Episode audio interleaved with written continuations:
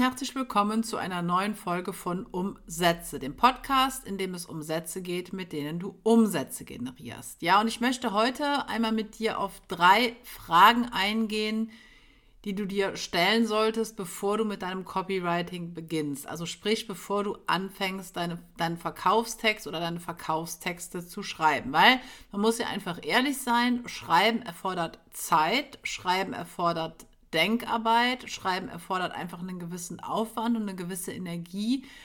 Und es wäre natürlich einfach ärgerlich, wenn du dich jetzt hinsetzt und ja, dir die Zeit nimmst, den Aufwand investierst für einen Verkaufstext, der Verkaufstext aber dann nachher nicht funktioniert, einfach weil vielleicht die Grundlage gefehlt hat oder einfach die Basis für deinen Text nicht gestimmt hat. Und deswegen möchte ich an der Stelle jetzt einfach mal in dieser Folge drei Fragen mit dir durchgehen, die du dir stellen solltest, bevor du mit deinem Copywriting beginnst. Und die Fragen, beziehungsweise die erste Frage lautet, was wollen die Menschen? Und mit Menschen sind natürlich in dem Fall dann die Menschen gemeint, für die deine Angebote später in Frage kommen. Das heißt, du solltest erstmal überlegen, wer überhaupt die Menschen sind, die du mit deinem Copywriting, mit deinem Verkaufstext adressierst. Das ist das eine. Du solltest aber gleichzeitig auch einfach mal überlegen, wer du an der Stelle bist. Das heißt, was magst du? Was sind deine Hobbys? Was interessiert dich? Was weißt du und was kannst du? Weil im Idealfall es natürlich so ist, dass alles das, was dich, was dich auszeichnet, dann auch etwas ist, was für deine potenziellen Käufer, also für deine Zielgruppe, relevant sein könnte. Wenn du beispielsweise jetzt einfach nur mal als Beispiel ähm, mit deinen Angeboten Internetunternehmer adressieren würdest, dann könntest du davon ausgehen, dass viele dieser Internetunternehmer, also deiner Zielgruppe, gerne Autos mögen, gerne reisen und auch finanziell gerne erfolgreich sein möchten. Und wenn du jetzt zu dem Schluss kommst, dass das auch deine Interessen sind, dass das Kenntnisse, Fähigkeiten sind, die anderen nützlich sein könnten, dann bedeutet das natürlich auch gleichzeitig, dass du Teil dieses Marktes bzw. Teil dieser Zielgruppe bist. Und das bedeutet gleichzeitig, dass du verstehen kannst, nachvollziehen kannst, was deine Zielgruppe will und was deine, Persön was deine Zielgruppe an persönlichen Wünschen, Herausforderungen oder Problemen hat. Das heißt, deine potenziellen Käufer, deine Zielgruppe bekommt ein Gesicht. Du solltest dir gleichzeitig überlegen, was denn wirklich genau diese Probleme sind, mit denen deine Zielgruppe sich tagtäglich konfrontiert sieht. Ne, wenn, jetzt, wenn wir jetzt nochmal die Internetunternehmer als Beispiel heranziehen, dann möchten die im Normalfall gerne Geld verdienen, haben aber vielleicht Schwierigkeiten damit, wissen nicht genau, wie sie es anstellen können, haben es möglicherweise bereits erfolglos versucht. Und das ist dann eine Schwierigkeit, ein Problem, deren Lösung einer großen Anzahl von Menschen helfen würde. Und im Idealfall bist du dann derjenige, der diese Lösung präsentiert. Das heißt, du solltest erstmal das aufschreiben, was deine Zielgruppe charakterisiert, was deine Zielgruppe auszeichnet. Und dann solltest du eine weitere Liste machen, wenn du die erste Liste angelegt hast, nämlich mit dem, was du über dieses Thema weißt, sprich, was du über die Lösung weißt, mit denen du anderen Menschen helfen könntest, weil die Lösung ist das, was du anschließend in deinem Verkaufstext verkaufen kannst und verkaufen solltest. Das heißt, das ist sozusagen die inhaltliche Basis für dein Copywriting, für deinen späteren Verkaufstext und es ist auch einfach wichtig an der Stelle, dass du das machst. Zum einen, um dir über dich selbst klar zu werden, über deine Stärken, deine Fähigkeiten, deine Kenntnisse, keine Kompetenzen, weil genau dann kannst du anderen Menschen helfen. Genauso ist es aber auch wichtig, dass du dir einfach bewusst machst, wen genau du adressieren möchtest, weil wenn du schon während dieser, sage ich mal, Vorüberlegungen feststellst, dass du deine potenziellen Kunden gar nicht beschreiben kannst, dann ist das halt ein deutliches Alarmsignal. Entweder dafür, dass es diese Zielgruppe, diese Kunden gar nicht gibt, oder aber, dass du nicht weißt, wer diese Kunden, wer diese Zielgruppe ist. Und es ist aber wichtig, dass du das weißt, weil wenn du nicht weißt, wer deine Käufer sind, dann wirst du keine Umsätze machen, weil logischerweise ohne Käufer gibt es keine Umsätze. Und das bedeutet halt, dass du dir vorher über genau diese beiden Punkte Gedanken machen solltest, wer du bist und wer deine Zielgruppe ist, damit du dann die Überschneidungen aus beiden Punkten heranziehen kannst, um eine Lösung ähm, herzustellen, bereitzustellen, die du anschließend in deinem Verkaufstext verkaufen kannst. So, und wenn du das dann getan hast, dann wirst du schon ungefähr wissen, in welche Richtung das Ganze gehen soll. Du sollst dir aber auch überlegen, wenn du jetzt für dich deine Zielgruppe definiert hast, ob es trotzdem überhaupt ähm, eine erfolgsversprechende Zielgruppe ist. Das heißt, du solltest überlegen, wie viele Kunden es in deinem potenziellen Markt gibt. Ne? Jede Nische kann natürlich riesig sein, jede Zielgruppe kann riesig sein, aber du solltest dir einfach an der Stelle äh, überlegen, welches Segment bzw. Men welche Menschen genau du in dieser Zielgruppe ansprichst, was du anbietest und wie du es bewirbst. Das heißt, hier kann ein großer eine große Hilfe beispielsweise die Statistik sein. Ne? Du kannst dir statistische Daten anschauen. Du kannst dir Zahlen, äh, Umfragen ähm, zu deinem Thema anschauen. Einfach um ein Gefühl dafür zu bekommen, ob es deine Zielgruppe gibt und wenn ja, wenn es sie gibt, wie du diese Zielgruppe dann am besten adressierst, beziehungsweise welche Untergruppen dieser Zielgruppe du am besten adressierst. Das heißt, du solltest dir an der Stelle einfach darüber klar werden, wie viele Kunden es prinzipiell in deinem potenziellen Markt, in deiner Nische, in deiner Zielgruppe gibt. Mir ist klar, dass du natürlich da jetzt wahrscheinlich keine absolute Zahl ähm, herausbekommen oder ermitteln wirst.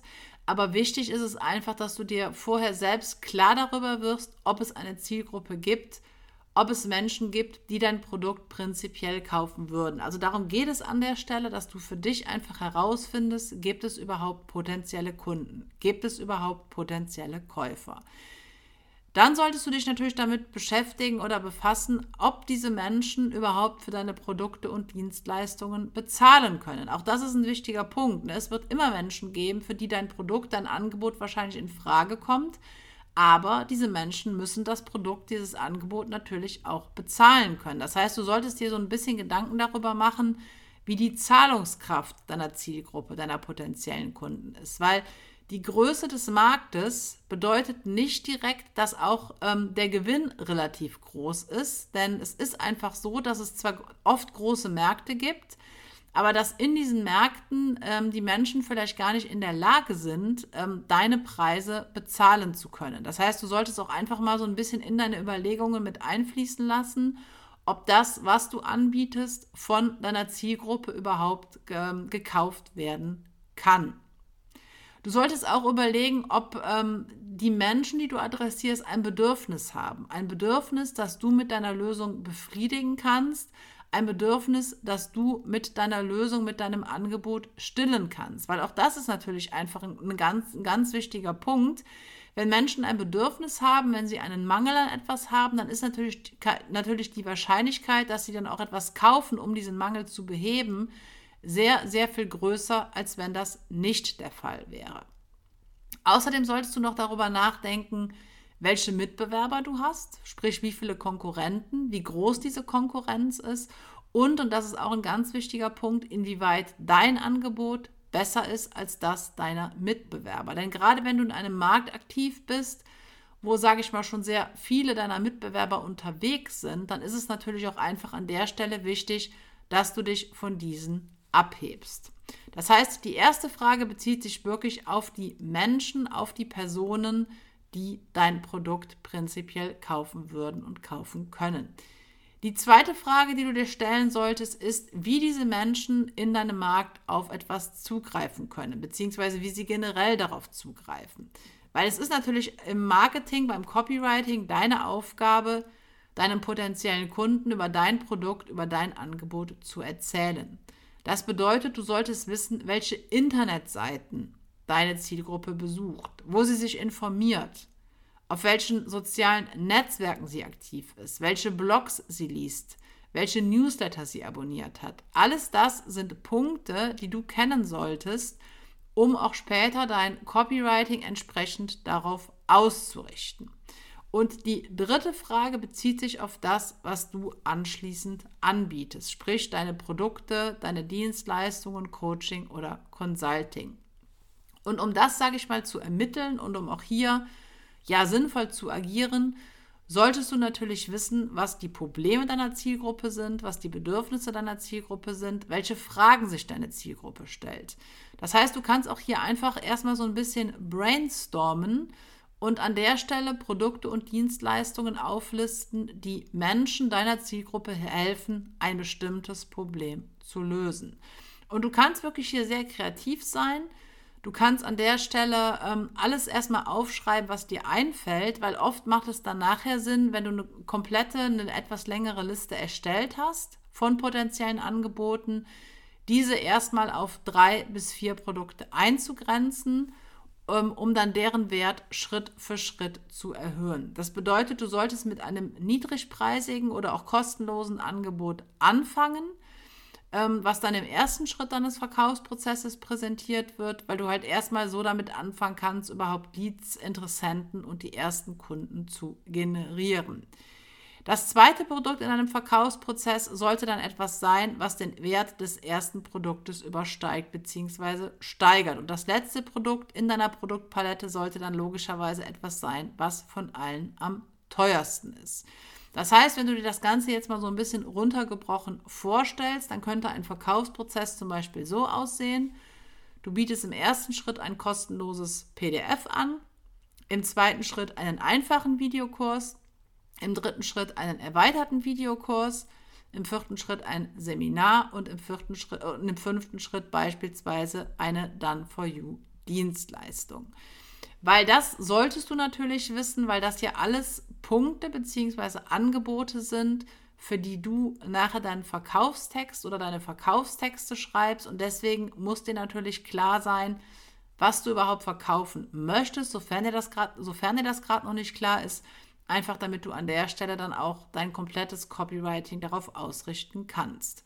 So, um das jetzt abschließend nochmal kurz zusammenzufassen, was die drei Fragen sind, die du, die du, dir stellen solltest, bevor du mit deinem Copywriting, mit dem Schreiben deines Verkaufstextes beginnst. Du solltest erstmal überlegen, was deine Zielgruppe überhaupt möchte. Das ist der erste Punkt. Und zwar ähm, immer äh, mit Überlegung oder mit im Hinblick darauf, was du anbieten kannst. Ne? Weil das muss natürlich deckungsgleich sein, das, was deine Zielgruppe will, das, was du geben kannst, das sollte sich natürlich überschneiden.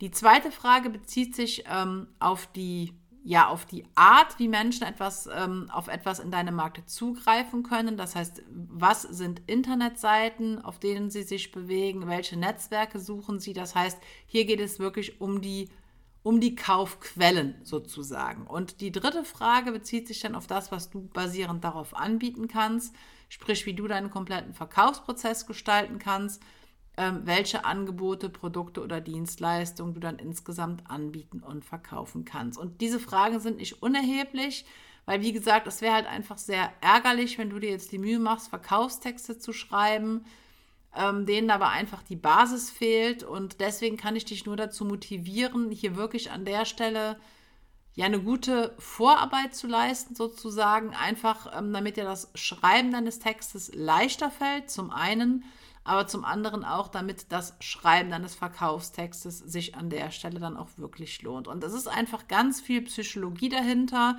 Also die Fragen, die ich jetzt mit dir durchgegangen bin in dieser Folge, die beziehen sich natürlich nicht wie du auch gemerkt haben wirst, nicht auf die Sprache an sich, sondern eher auf die Verkaufspsychologie. Und das ist einfach auch ein ganz wichtiger Punkt, weil gute Verkaufstexte meistens oder zumindest zu einem Großteil reine Psychologie sind. Das heißt, es geht immer darum, dir schon vorher so ein bisschen über die verkaufspsychologischen Argumente klar zu werden damit du dann diese verkaufspsychologischen Argumente dann auch nachher in deinem Verkaufstext entsprechend aufgreifen und behandeln kannst.